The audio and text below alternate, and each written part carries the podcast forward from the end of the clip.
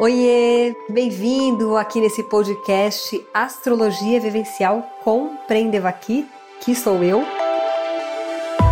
Aqui é um espaço para você aprender astrologia de uma forma assim bem vivencial, observando e sentindo os movimentos dos planetas na sua própria vida. Olá, seja muito bem-vindo aqui nesse episódio do podcast Astrologia Vivencial com Devaki. No episódio de hoje, vamos falar sobre um assunto bem interessante. Astrologia é previsão? Legal, né?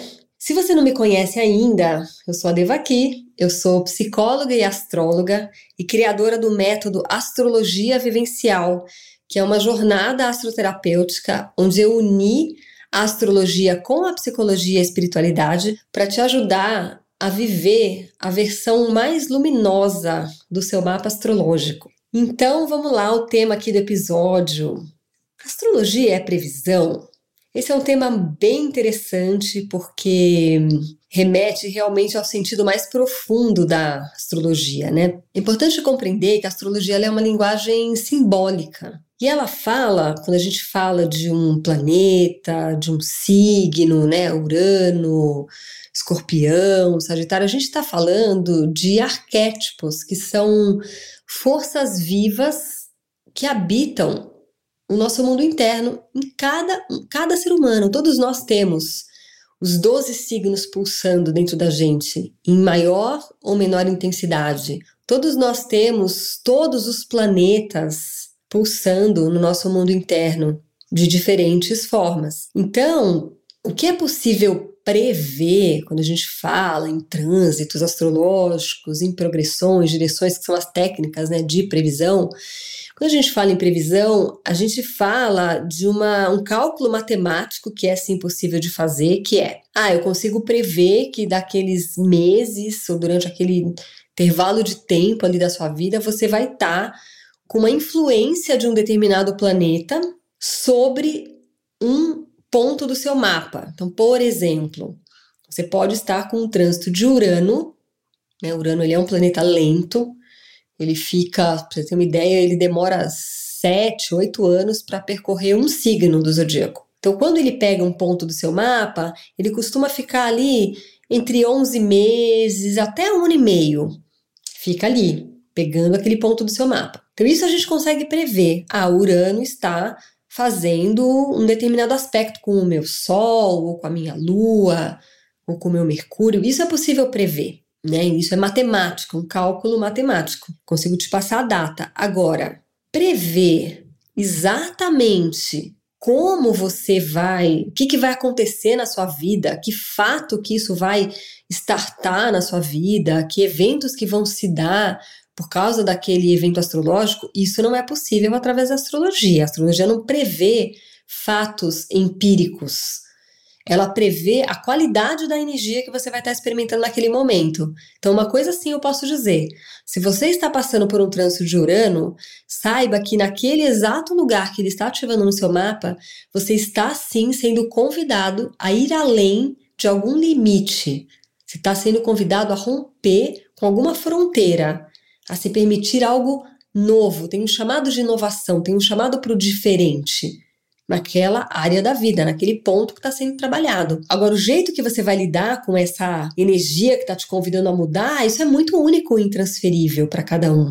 É, por exemplo, se você é um taurino, um capricorniano, se você tem muita terra no mapa, talvez para você seja muito importante a estabilidade, a segurança. Você não é muito assim, simpático a grandes mudanças, grandes inovações. Então talvez você resista um pouco quando o Urano bate na sua porta.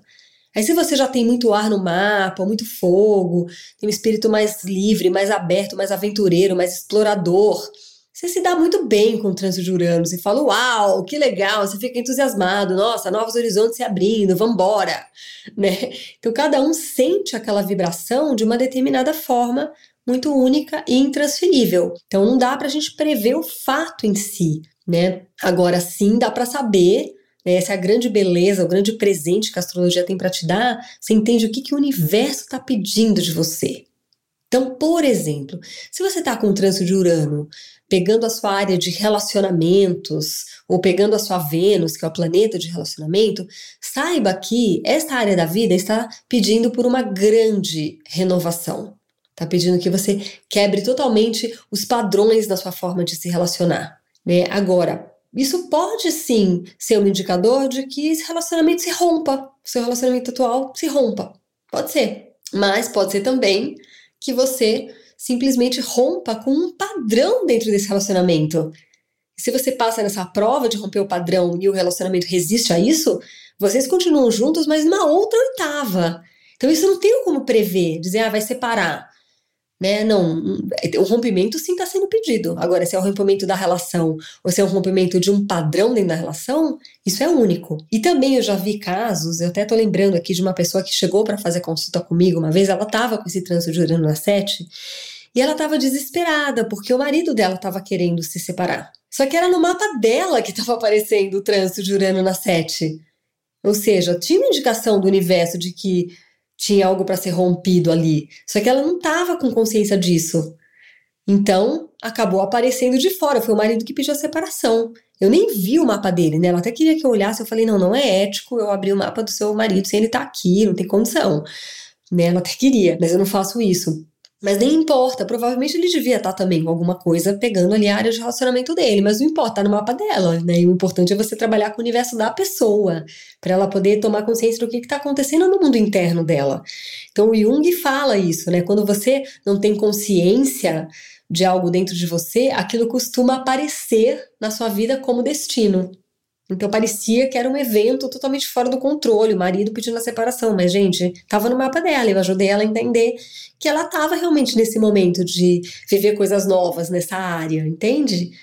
E aí, quando você entende o que, o universo está querendo de você, que está sendo pedido, você consegue lidar melhor com as circunstâncias externas e também com esses impulsos internos que você vai sentindo, porque esses trânsitos, eles falam mesmo, né? Então, por exemplo, um trânsito de Netuno é um trânsito que sensibiliza pra caramba, que te conecta muito com o chamado espiritual. E às vezes você fica um pouco mais distraído, um pouco mais desligado. Quando você entende o que está sendo pedido, o que está sendo chamado, você canaliza a sua energia para desenvolver a espiritualidade, isso minimiza aquela confusão, aquela distração, aquela dificuldade em estar aterrado. Você abre um espaço na vida para atender aquele chamado que o universo está pedindo.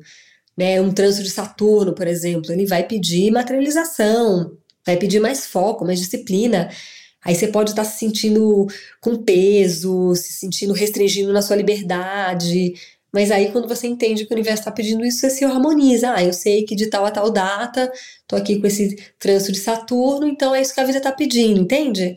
Então, a astrologia ela não prevê o fato em si, mas ela prevê a qualidade da energia daquele momento e o principal, o que está sendo pedido naquele momento. E aí, então, vamos entrar aqui na parte aqui desse episódio que é sobre os mitos, né? Então, qual seria o mito, né?